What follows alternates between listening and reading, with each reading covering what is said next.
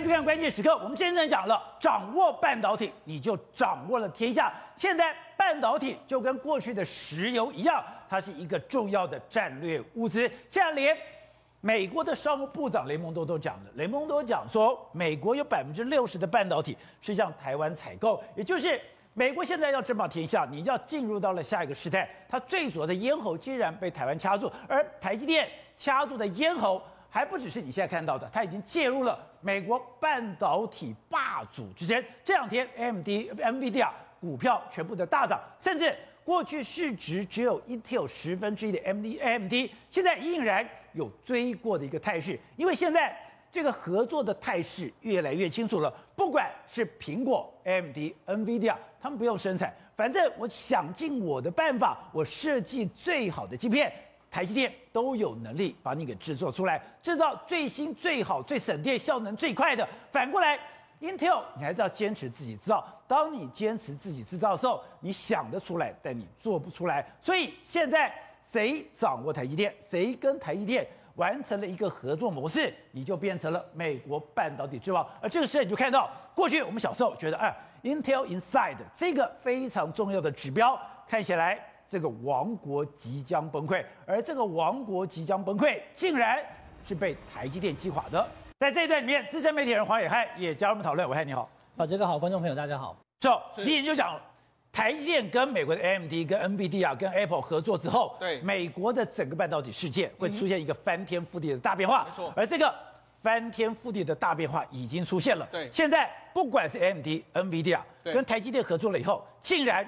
都可以把效能提升，更不用讲，苹果已经跟整个 Intel 慢慢切开，而 Intel 哎，过去半导体的霸主是。现在在崩塌当中，所以你讲，现在美国已经出现了一个新的变化，对，现在不管是除了是电动车，对，今天不管是云端，对，今天所有的元武元宇宙，竟然。都跟台湾至关重要，而且这几天的时间呢，可以见证到台湾，尤其是台积电到底有多重要。你知道这几天美国发生什么事吗？NVIDIA 股价持续的大涨，它目前的市值来到七千七百亿，它已经是全世界前七大公司之一。另外一个 AMD 呢，现在整个市值呢，准备在未来几天，如果再继续上涨的时候，它会超越 Intel。Intel 呢，它这几天的时间，搞不好会变成是从。霸对过去市值第一，它竟然会掉到第四，啊、甚至可能会掉到第五，这么惨，这么短短的时间发生这么大的变化，因为为为什么？因为目前的 AMD 跟 NVIDIA 后面有台积电在那边撑腰啊，所以他们可以完全压碾压这个 Intel，重点在这个地方。更不用讲。苹果现在离 Intel 也越来越远了。对，那另外还有个非常重要，就是连美国的商务部长雷蒙多都说，美国有百分之六十的半导体是跟台湾采购嘛。所以我为什么一直在节目中讲到，台湾绝对是美国核心利益中间的核心，因为美国的半导体，甚至我跟大家讲，因为现在美国都在拼什么云端运算啊，拼自驾车啊，拼星链啊，拼元宇宙了、啊，这些东西全部都要用到最先进、最快，甚至要用到台台积电的三 D 封装的堆叠技术。这些都只有台湾才有，所以未来不是只有六十趴的半导体会跟台湾采购，未来搞不好会到七十趴，甚至有一天搞不好我们看到八十趴的可能都会跟台湾采购。因为刚刚讲，你不管到自驾车、星链，特别是元宇宙，对，竟然你都到进到四纳米以下，是进到四纳米以下，你说全世界谁有能力大量生产，那就是台湾。对，所以没有台湾，你根本进不了。这新的世界，对，也就是说，因为美国半导体才开出现一个大变化之后，所以你看，原本台湾股市都没有什么涨的，这几天突然之间就大涨。为什么突然之间大涨？因为外资你看这几天买了多少？两百亿、一百零亿、一百九十五亿，这样砸，这样砸，为什么要砸？他突然又发现到，哎，台积电非常好，所以赶快回来补这个台积电。好，那为什么讲台积电对这个美国半导体到底掀起多大的浪潮？你看，这是 AMD，AMD 过去呢，它在整个这个市值，整个所谓这它的这个 PC 平台里面来说，你看它光是从去年到今年了，它就已经增加两个多。为什么？因为它用台积电最新的。现在 Intel 呢，不断的被鲸吞蚕食，它的市占率越来越小，越来越小。所以 Intel 为什么会那么惨？另外一个就是因为这几天的时候，AMD 发布了一个新的重要产品。他说我呢拿下了 Meta，也就是元宇宙的一个大订单。是，他说了拿下脸书的单。对，脸脸书为什么？他说他说了，我这个呢今天会越来越强，而且这是用伺服器，它主要是用伺服器还有这个资料中心。宝先生，伺服器跟资料中心过去是 Intel 独家哦，Intel 它市占率百分之九十几，就现在呢，这个破口被 AMD 打开了。那为为什么 AMD 可以打开这个呢？因为它弄了这个所谓的这个新的这个技术，是用台积电的三 D 封装的这个技术。那三 D 封装这个技术呢，他说用了这个三 D 封装呢，它的效能会大幅的提升。那为什么会大幅提升呢？宝杰，我们讲这个三 D 封装的技术就是台积电独家而且独门的这个生意。所以说，不但是进到了七纳米、五纳米、三纳米，现在台积电独步全球。对，现在不只是说。我的镜片越做越小，越做越密，是我连三 D 封装都很厉害。对，为什么宝杰为什么它能够赢过了？第一个，因为我用三 D 封装的时候，我同样都是五纳米的东五纳米的东西，我用三 D 封装，我是三 D 把它堆叠起来，我可以容纳更多的这个晶片。哦、那所以那更不用讲，我们讲这一次这个朱之峰所发表这个准备要用的台积电是六纳米或者是四纳米、五纳米左左右的这个产品。哎，宝杰，那现在 Intel 还在十纳米啊。你光是这个你就差很多，那我还有三 D 封装把它弄起来。那另外一个三 D 封装弄起来之后，它不但效能更强大之后，它还有一个非常重要的这个原因，宝杰，你知道什么原因吗？它整个散热功能会非常。散热。那事实上我们就跟他讲，Intel 现在 Intel 是平面的，平面的会有什么问题？我线路都挤在一起的时候，我没办法散热。但是我把它三 D 封装架构起来，宝杰，那它有空间可以，空间可以散热。再加上说台积电这个三 D 封装有什么特别呢？台积电还有一个散出型的封装，就是我在线路做的时候，我是让这个线路是这样子的扩大，扩大出去，哎，热可以这样散出去。所以这些全部都是台积电特殊的这个设计。因为台积电这个特殊设计，所以它的散热功能更好，而且它整体的这个效能会更好。那为什么我要讲到说这个会打败 Intel？我们讲 Intel 前一阵子也发表一个说 X 八八六，他说我用七纳米规格的，对呀，非常非常好。可是问题，那他很得意。我做出了一个异质架构的叉八六，对，那很强哎。什么叫做异质架构？就是我在整个这两个核心呢，我是用不同材质做的，可能一个是 CPU，一个是 GPU，哇，两个做起来是我们 Intel 史上最强的。哦，他甚至还说，哎，我这个可以跟这个 M1 的互相的在 PK，哦。他自己还说，我要准准备跟你正面的对决。可是呢，他可以赢过 M1 晶片。它效能的确是有机会可以拼过，但是它有一个东西差很远。什么？就是散热。热。你看，这是目前的他们的瓦数。你看，Intel 的瓦数是六十八到三百七十二瓦。那 M1 的这个是八瓦到一百二十五瓦。哦。那什么意思呢？什么意思？也就是说呢，如果你把 M1 的这个苹果的手机、苹果的电脑放在你的腿上的时候，你不会感觉到它热。但是你用这个呢，宝杰，它是个电暖器啊。真假的？它就是个电暖器在这个地方啊。所以你把它弄久之后，你会这样，你会觉得，哎呦，我的，我的。所以你的意思说。今天我如果用台积电所这个制造的 M1 晶片，对，它是八到一二五瓦，你还不会觉得很烫？是。可是如果用 Intel 的话，六十八到三七二的时候，是，你就像一个电热炉放在腿上。它的确在处理效度、效能上面，它是赢过 M1 的。但是问题是，宝姐，这个问题就是很大条的问题。很烫啊！你看，是我们为什么这样说？你看，六十八到三百七十二，不是我们随便说了。你看，电热器这些，它的功率就是这样，就是这样，就是三百三百七十二瓦左右。所以它就真的就你看，他们跑分之后，就是真的是这样。所以卤素灯的电暖器就是四百四百瓦，对，就是你可以到三百七十二瓦，对，也就是说它非常耗电，非常耗电的时候就会很烫。所以这就是 Intel 的大麻烦。哎，你说它只有在这个 X 八六或是这样子吗？当然不是，它在整个伺服器上面也是这样，因为它没有 3D 封装。所以为什么这个这一次的 AMD 呢？它整个在伺服器上面，它可以打败 Intel，拿到这个这个这些所谓的 Meta，或者说它现在也说，哎，不只是 Meta 跟我合作，连微软都要跟我合作。微软都要跟他合作。微软当然，哎，宝姐，如果我们换做是，哎，我小时候在我们自己会装那个电脑，对，以后 AMD 是不得已的刺激。以前是烂货，但是现在呢不一样了。哎，现在 AMD 至少我跟你讲。高效能你跟 Intel 差不多，那就算了。但是问题是你不会烫啊，所以这个哎、欸，我跟大家讲，为什么这个很重要？因为伺服器跟资料中心，我们曾经讲过，对哈，最重要的散热散热的问题。如果你散热一直功率很高的时候，那根本就没有没有作用。所以我跟你讲，他这一次发表出来之后，哎、欸，这个 Intel 大家想完蛋了，为什么？你看这一次，你看这个合作的伙伴，你看这是微软公司。那是连百度都来了 Meta，然后这个 Google 的 Cloud 也可能会来，腾讯也可能会跟他合作。那把甲骨文、IBM，哎，他都把他合作伙伴都弄出来了。所以这告诉哎，这些东西来说，那那请问 Intel 你要卖给谁？对，所以对 Intel 来说非常非常之干，连这个 Twitter 都来。所以这这个等于是耗，为什么 M 为什么 AMD 的市值可以追到已经快要打败 Intel？我跟大家大胆的预言，大概不过两一两个礼拜之内，你一定可以看到。AMD 的市值正式超越 Intel 的这个状况，而且现在大家就不断在讲元宇宙，元宇宙，元宇宙好像要进到一个新的时代。是，刚刚讲你要进到元宇宙，你要四纳米以下，你才有办法做这么快的连接，这么快的运算，你才有办法有那个虚拟世界的真实感。刚刚讲，这就是关键，这也是台湾的关键。没错，事实上我们就讲另外一家公司元元宇宙的非常重要的概念股，就是 NVIDIA。你看 NVIDIA 的股价，你看这这段时间，哎，从一百多块直接冲到三百多万，哇，涨了一倍。那为什么涨了一倍？一百涨到三百？因为它最近发表非常多的这个各式各样的产品，包括说什么？它现在有一个什么？它有一个新的这个服务。这个新的服务是什么呢？我们讲过去一段时间，我们可能都在玩这个游戏，对？玩游戏的时候，你可能要 download 到你的手机里面来，或者 download 到你的电脑里面来。抱歉，现在未来不用了。你这些东西资料完全都放在云端上面，哦、你只要你的手机能够跑，我资料能够传进来，你的这个手机里面来说，我就可以玩这个游戏。所以等于是我把所有的云这个资料都存在云端，你也不用 download 这些东西，我就直接投影投射到你的电脑里面去。所以我的电脑效率不用很快，对，我也不要有很大的硬碟，我就可以运用了。对，没错。那这是这样，因为为什么？因为它有一个超级电脑在这个地方，我可以把这个所有的游戏串流在一起，而且你可以及时跟很多人一起在玩游游戏上面互动。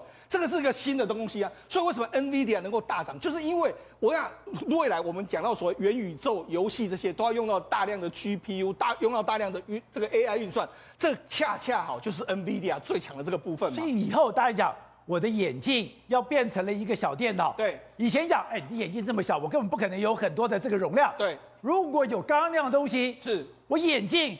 我的手表都可以了，任何的手持装置你都可以这样子，因为它只它是用在云端上面，它可以用快速的这个传输到你的这个手机或者到你的装置里面去，哎。这是一个非常好，就是类似元宇宙的概念已经慢慢形成了。另外还有什么？哎，你看他最近还打造一个超级电脑，他这个上面的这个超级电脑，他用这个 GPU 哦，用它本身的这个 GPU 把它组合起来，哎，就比较它的跑的这个速度已经是全世界前十大的这个这个所所谓超级电脑的跑速。所以呢，它的厉厉害程度来说，就告诉你，NVIDIA 的这个技术，还有包括我们刚才讲到 AMD 的技术，都告诉你说，真的是相当相当的强大。而且刚刚讲到的，哎，Intel 一直想。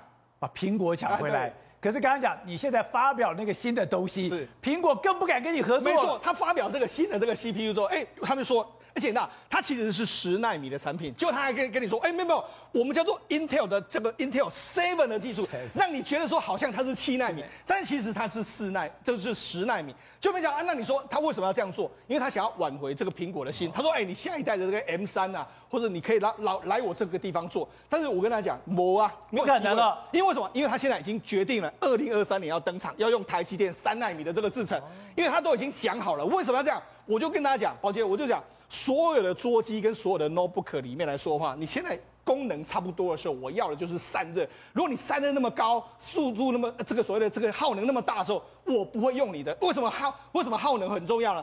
因为我们讲耗能的意思就是说，除了热之外，还有你的电池。哦，因为你的电池会使用量会非常对，呃，非常的短。所以对苹果苹果来讲，它绝对不会再回心转意去用这个这个 Intel 的技术。所以 Intel 基辛格说了再多了，我想他都是这个叫变心的女朋友，是真的回不去了。所以之前台积电的张小泉讲，它不是二十一的石球，它是像空气一样，是未来这种半导体会无所不在。我们讲到说 AI 云端运算，还有元宇宙这个，还有另外一个非常重要就是电动车、自驾车。而且我们讲事实上，自驾车这几天就发生一件事，就当当时有一个东前面有一个车子。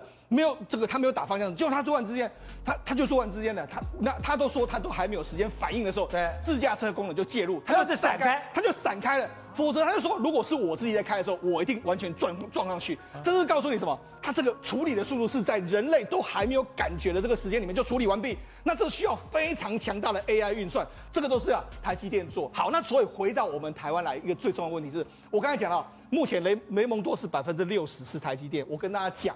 未来美国依赖台积电的程度只会有增无减，不会减少，而且依赖的程度会越来越高时候，台湾面临到一个问题，就是能源的问题。因为台积电曾经说过，我一分一秒都不能缺电。但是你在目前现有的能源政策之下，我相信台积电或是所有的美国的这个它的相关供应链都会问你，你到底电准备好了没有？而且我们刚才谈的就是。现在全世界最重要的战略物资就是半导体，它已经比石油更来的更重要了。就美国当然，哎，你台湾全部都放到台湾，我百分之六十的产品都给你台湾卖，那你台湾有个风吹草动或台湾未来如何，美国不就被掐好脖子了吗？我绝对不能忍受。所以美国想尽各种办法，我要把半导体你给我迁到美国去，可不行了。一开始大家还愿意配合，还觉得哎去那边有利可图。对，现在台积电一讲，我那边成本真的太高了。现在不只是说台积电觉得成本高，现在根据过去的所有的厂商都觉得，哇，KPI 工那真贵的哦。对，而且你知道吗？事实上呢，现在所有的原物料成本都在飙涨。你不要说盖一个厂的，包括钢筋、水泥那一些的价格会飙涨。光是我们家那一个小的一个楼顶哦，要换那个铁板，给我开价现在十七万哎。只是要换铁板，这样你家多大换个德？没有没有多大，但你就会觉得说，现在我连我这样都可以感受到整个物价飙涨，何况是美国？而且第二件事情，钢铁在美国原本就是不足的，哦、在这种情况之下，他们才跟欧洲那边谈说啊，那我们就互相一些钢筋不要钢铝免税，对免税。但是对中国这个部分，还是持续在跟中国这边课税。在这种情况之下，美国的钢筋这些呃原物料的建厂成本不会便宜，那不会便宜之外，他们现在大家讲说哦，我要花两亿美金，我要花五亿美金，我要花十亿美金。可是等你真正砸下去的时候，光建厂成本可能一涨，可是涨个两成以上，所以对他们来讲是很大的。所以现在目前为止，虽然已经率先响应要跟台积电去到美国投资，包括长春石化，包括李长荣化工这些化工厂都说好，我们要跟老大哥去，我们一起响应。但是现在如果说在整个一个相关的行情水准不断的提升之下，这个还会不会继续推动？其实有个很大问号。第二个是我们知道，在美国台商在美国最大开始最先投资的是什么？台塑集团。台塑集团在路易斯安那州也有个百亿的一个投资案。百亿的投资案之前是说哦，因为那个州有一些环评的问题呀、啊，所以好像就喊卡什么的。但事实上，台塑集团是对原物料投资成本最敏感的，所以他们现在感觉上整个投资案也有点 slow down。哦，slow down 的情况也有可能是因为现在真的原物料行情太高了，在这时候盖厂其实并不划算。所以在这种情况下，到底台商这么多人会不会真的如预期的在美国投资，在美国设厂？其实还有存在。可是如果说台积电在那里没有一个聚落，没有很多的卫星厂商。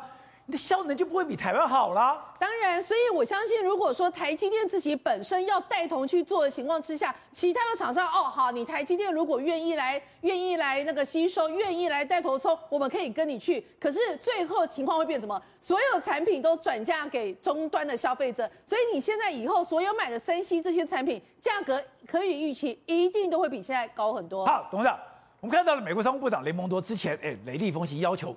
很多的半导体厂商，你要把你的资料，很多客户资料给交出来。台积电交了，今天三星也交了。为什么？哎，你要这些资料干嘛？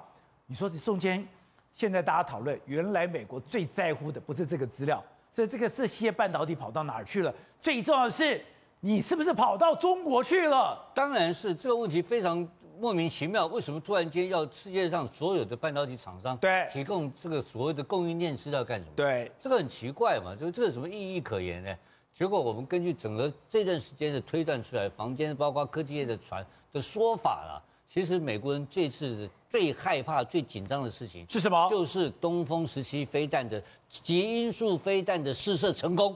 因为这个成功里面代表了后面非常复杂的一个半导体的应用跟超级电脑的演算整个的过程。它这个过程是这样子的：它这个这个极音速飞弹飞出去的时候。它可以要经过三个阶段，一个是所谓的飞起飞这个阶段，第二个阶段是外太空的阶段，是第三个阶段是进入返回地球这个阶段。对。它一般来讲的话，有两个部分的问题。它的三段的这个东西有飞，因为极音速飞弹呢，它的超过五马赫以上，五马赫以上，五马赫以上哦，你没有办法用风洞实验室做实验哦，因为我们大概只能用超级电脑计算。对，都一它一般我们的风洞实验室大概是两到三马赫可以算出来所谓的空气阻力啊、温度啊等等的这些摩擦系数可以算出来。你超过五马赫以上的时候，极音速算不出来了，这个可能到八马赫或是更高，不知道。那你怎么办？你怎么会知道它到底是多少的多多少的这个飞这所谓的这种这种飞行的速度？是，你没有办法演，所以它只有用超级电脑计算。它根据一两次的飞试飞的参数，然后在超级电脑里面重新演算，对，演算的结果，所以它在做修正以后再发射出结果试射成功。所以你就看到一个很奇怪的事情。中共的外交部的发言人拒绝承认。哦，他们说我们没有发没有发明这没有发展这个极音速飞弹，我们是一般的火箭发射一般的载具 carrier 的这火箭发射而已，他否认这个事情哦，这个奇怪，中共一般会很喜欢吹牛啊，结果不是，他否认这个事情，结果美国人就开始判断，这中间有两个问题，第一个问题就是说有，因为它一定有非常高级的半导体。能才能够处理这个所谓的这个我们的超超级电脑，没错，因为超级电脑演算速度非常非常快。不是你不是演算，你到上面好，还要受到卫星控制。这一段这是讲电脑这一段，你不要忘记啊，你还有卫星的那一段，还有所谓的飞弹本身的制导系统，没错，那个也要半导体啊。你你看过很多次，上次不是看过有几次美这个中共有试射飞弹，结果射就结果射了一半飞了，歪歪了，飞到广州到惠州一些奇怪的地方去落，是它的降落地点，它的完全射中不射被干扰，而且无法射中目标。这过去就发生过，为什么这次它会成功？是不是他们认为怀疑，就是说，包括你制导系统里面的半导体也是这个由不是不管只有两个可能性，台积电或三星，没有第三个可能性。所以他这次整个的调查工作其实是调查这两家公司啊，调到底你们这两家公司怎么搞的？所以说你能够哎，美国去封锁它的晶片已经很久的时间了，之前。中国的超级电脑已经要求 Intel，你不可以再给它晶片了。当时中国东拼西凑，效能就是不可能像过去那么高。可是这个极因素不一样，这个基因素你没有最好的晶片，甚至你应该搞不好你有十纳米以下的晶片，你才有办法这么精准的制导。但怎么来的芯片？谁给你的？我不是已经封锁了吗？是啊，所以这个不可能是你也知道。它中国的半导体的所谓的 IC 设计的能力，在全世界也是名列前茅。第一名当然是美国嘛，二三名的话就是台湾跟中国大陆。那中国大陆的这个，它可以用商业晶片的方式去给你下订单，然后你看不出来是什么东西。可是这个东西照讲，你早就封锁了。对，怎么会流出去？所以为什么我刚刚讲到说？他中国外交部否认这个事情的原因，他知道说，因为怕你追到源头，会查出来这是到底怎么回事，怎么来的？对，所以这一次，所以雷蒙多他们这次商务部部长是，他全面性清查。那美国自己本身现在的极音速飞弹还在研发阶段，还在研发，所以中国比他更快，中国比他更快啊！两个国家，一个是俄罗斯，一个是中共嘛。那俄罗斯是不同的系统发展了。但俄罗斯很有意思哦，我们也同时想到一个问题啊。今天一个我一个美媒体的前辈就跟我讲这个问题，大家有没有想过，为什么美国没有去封锁俄罗斯的晶片？为什么会封锁中共晶片？对，为什么？因为俄罗斯用的是 analog 哦，它不是用 digital 的东西，是它还是用电晶体的概念在做的，所以所以你对吧？你不用封锁，它是二十八纳米以下的。它都够了，它够了。它有不同的概念在生产它的武器，所以美国从来没有去分封锁俄罗斯俄罗斯的东西。可是中国不一样，中国后因为它是后后发先至，对，所以它全部大量使用先进的晶片、先进的半导体，所以这个东西封锁中国才有用。而这一次，我认为这一次他查的东西都是东风十七的这一次的极音速飞弹的成功，到底背后的来源是出自于哪里？当然，我不，我我我相信。不是刻意的，可能是透过一个商业的采购的程序，是，然后不经意的把这个东西流到中国去了。但是流中国去的话，因为数量还是有限，对，它还下一次它将来要量产的时候，还是一样买不到。但是美国这个动作是做的非常大的动作，难怪美国的封锁越来越紧密。之前 EUV 的极紫外光机我不能进到中国，本来想说 DUV 可以进去的，所以 ASML 也卖了 DUV。可是现在最新的消息，这个 DUV。合约时间快到了，还没有送货，就代表 ASML 受到了压力，货不出了。当然，他连 DUV 连 EUV 全面封锁，因为他不知道你会从哪里突破，我干脆就统统把你封杀掉。所以美国的方法是对的。然后这个东西，所以他为什么一定要台积电到美国去生产？他的目的也不是成本问题。他主要的目的也是它的军工产业，是，因为在军工产业在领先的情况之下，它才有可能制约中国解放军的这个崛起的可能性。对，好，正好，当然呢，对中国来讲，现在最头痛的问题，可能它这个房地产要爆炸了，因为现在有个新消息是，它的房地产有一些债券，这些债券全部大跌，就代表那不是一个很大的问题，那现在是一个。骨牌连续的问题没有错，中国整个房地产债券到现在贬值了三分之一啊，这是非常非常的一个大跌啊。富力地产啊，阳光，它的房企乐色债券暴跌，对，暴跌。富力地产、阳光城、绿地、碧桂园全部都大跌，全大跌，全部都大跌。原因很简单，过去中国人很讲嘛，中国中国人跟台湾人一样，我买房是很难很难的一件事情。那我把我积蓄去买房的话，我要想地方捞回来嘛。那房地产同时出债券，所以我左边跟房恒大买房，右边跟恒大买债券，我一边存钱到期之后，我可以赚一些利息，我还可以缴我的房租跟房贷，呃，房贷对不对？所以这边是很流行的。结果呢，现在因为中国打防画了三条红线出来，抱歉，一系列的一起倒下来。那第一个跳票就是债券都跳票了嘛？那当债券开始跳票的时候，你知道发生什么事情吗？第一个是恒大为首的，现在外媒开始去清点许家印的财产，要跟大家讲说许家印还有多少钱？他不是已经卖了私人飞机了吗？是私人飞机，我们讲了嘛，但私人飞机不够，只赚十三亿，对不对？结果呢，今天路透社竟然非常非常啊，彭博社非常非常夸张，竟然开始给我盘点许家印财产，跟债主讲，哎，许家印还有这些东西，赶快去收。第一个是彭博怎么会知道许家印有哪些这些财产？结果彭博居然全算了。你不是只有两架飞机，你还有一台七四七，你还有哪里？你在哪里有豪宅？你在哪里有游艇？我全部把你弄出来。彭博怎么可能知道？代表中国有人有消息给彭博，而且许家印，你不是公司倒就就算了，你要什么净身出户？你要把你的身家、个人身家。全部给我吐出来！我那个那个游艇还是黑白照片哦，不是上过媒体的。哎，这东西哪里来？这个东西，这不是这么多人知道的。可问题是，今天就是要把许家印的每一个东西全部都榨干嘛。第一个就是说，你在香港太平山上有两个豪宅，你看它是两个豪宅，它是打通哦。原本是香港有钱人在太平山买一栋已经了不起，对不对？许家印一买买两两栋，然后打通。他说这两个打通的呢，现在脱产给他的管家，可以去跟他的管家去讨这个豪宅。那这个豪宅呢，大概值二点零四亿美金，哦，都帮大家算好了。然后呢，下面那个游艇六十米的游艇，如果对游艇有有概念的话，是大游艇，是可以全球远航的大游艇。全球对全球跑的，你是可以从中和到欧中中中国到欧洲，或者中国到澳洲，可以做全球远航的。他也说啊，这估值是多少呢？估值差不多是四千五百万美金。你也跟许家印讨。最夸张是什么？现在哦，彭博社借好，你上面勉强都可以说公开讯息哦。彭博社这样盘点，许家印从二零零九年从恒大拿了六十亿美金的股息，然后呢，拿六十亿的美金的股息后，三十三亿又来购买公司股份、债券跟奢侈资产，然后其余资金去向不明。换句话说，你要跟许家印讨，还有三十七亿的美金去向不明。哎，有一个人在旁边把都把你算清楚了。所以说，对于他整个中国来说，他当然的感觉是个看不见的手，是要真的把许家印捏死，就是说你欠大家的钱。你是不可以跑走的。之前有一个海航的陈峰，本来以为说我只要说我倒闭了，我脱产了，我就没事了，我还是可以过着我快乐逍遥的日子。陈峰被净身出户，他们家的财产全部被充公。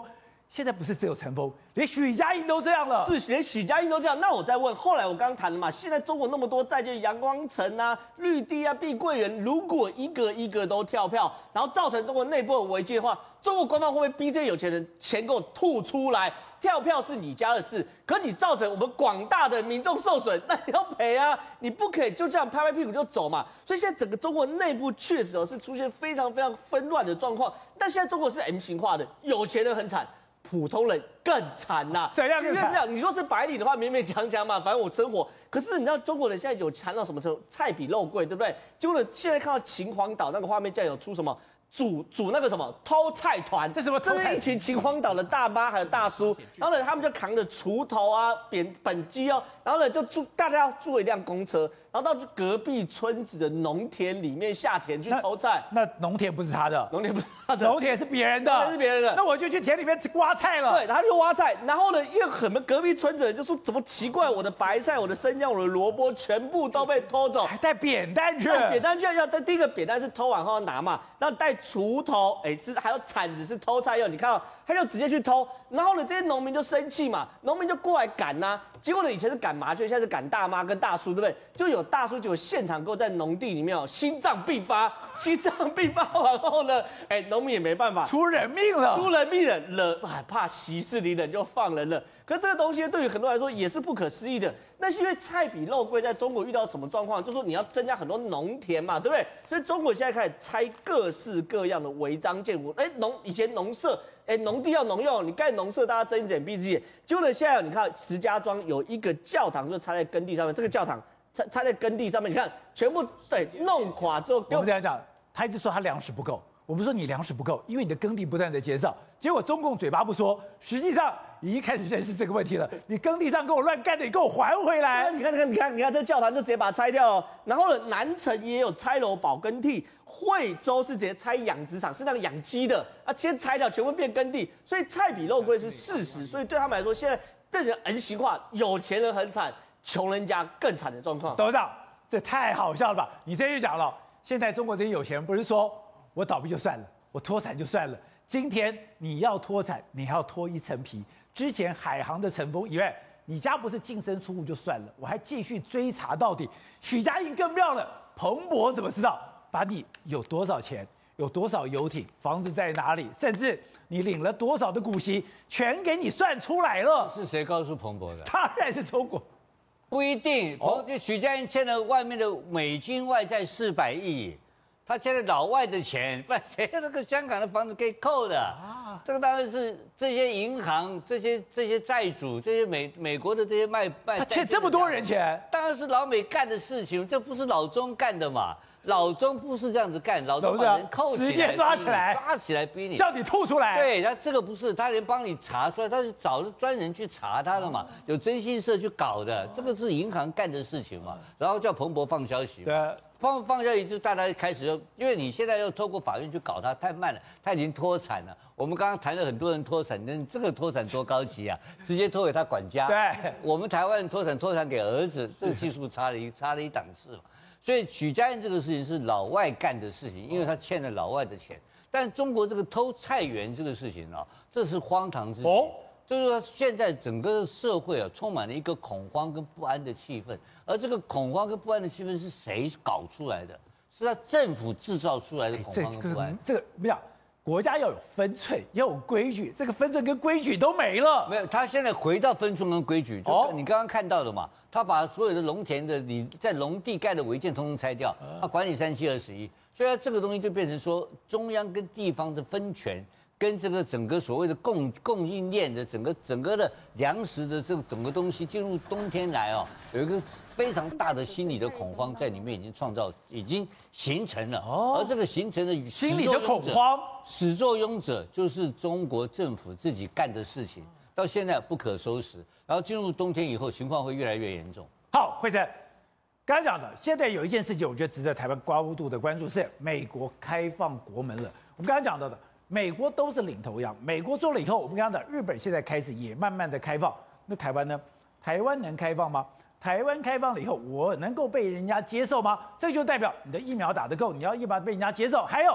你真的要准备开放了？对，现在呢，全世界可以说已经慢慢回到正轨了。尤其是当美国宣布说 “America is back” 的情况之下，全世界大门都要纷纷打开哦。如果不打开情况下，你等于是错失了跟国际接轨的时候。你看这些画面，这些人都其实十八个月跟自己在美国的家人远离，没有办法回去。但是一些那个呃英国的机场哦，甚至开始已经告诉你说，哎，美国已经开大门了，所以你们现在已经可以搭飞机回到你们的美国去了。这些相关的画面，大家不断看到说，哇，真的是喜极而泣。很多一些画面让人家会觉得说，哇，整个机场全部都挤满了人哦。有的人是搭飞机回去看亲人的，有的人甚至排队。你看那。整个机场全部都是人，满满的人，而且有非常多的画面哦。很多人就看到很久不见亲人，就是抱头就痛哭，觉得好像生死两个。那除了是说在机场的人非常多之外，在加拿大的，所以代表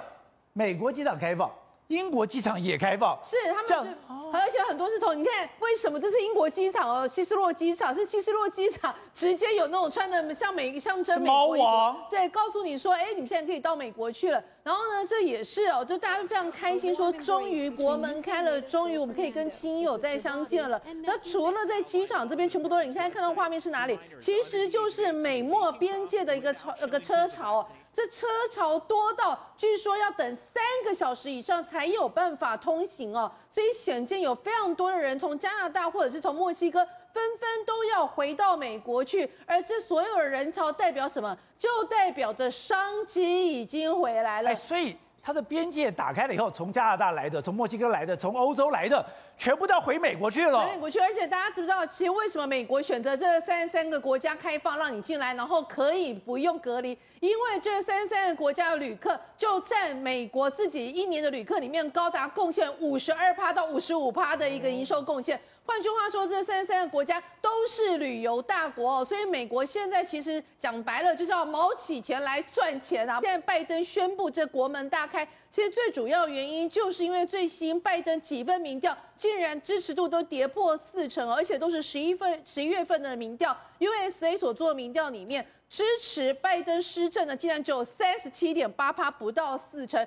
CNN 我们都知道，CNN 向来是最挺拜登的，没想到他支持他民调竟然也跌破五成，只有四十八趴，不支持他的也高达五十二趴哦。所以种种迹象显示，你就发现，哎，拜登执政到现在大概半年多以来。真的好像很不得民心，其中呢，竟然有四十六趴的人都认为他表现的比我还预期的还差，有六四趴人认为什么？我希望二零二四年民主党不要再推他了，哇，几雷狼啦！然后呢，甚至有 CNN 的调查里面，还有五十八趴人认为说，拜登从头到尾都搞错方向，你的施政搞错方向，为什么施政搞错方向？因为重点在经济，你混不丢起来，你一天到晚在混那个防疫、防疫、防疫，所以他们其实现在拜登的情况就是他在国内的一个民调支持度真的不高。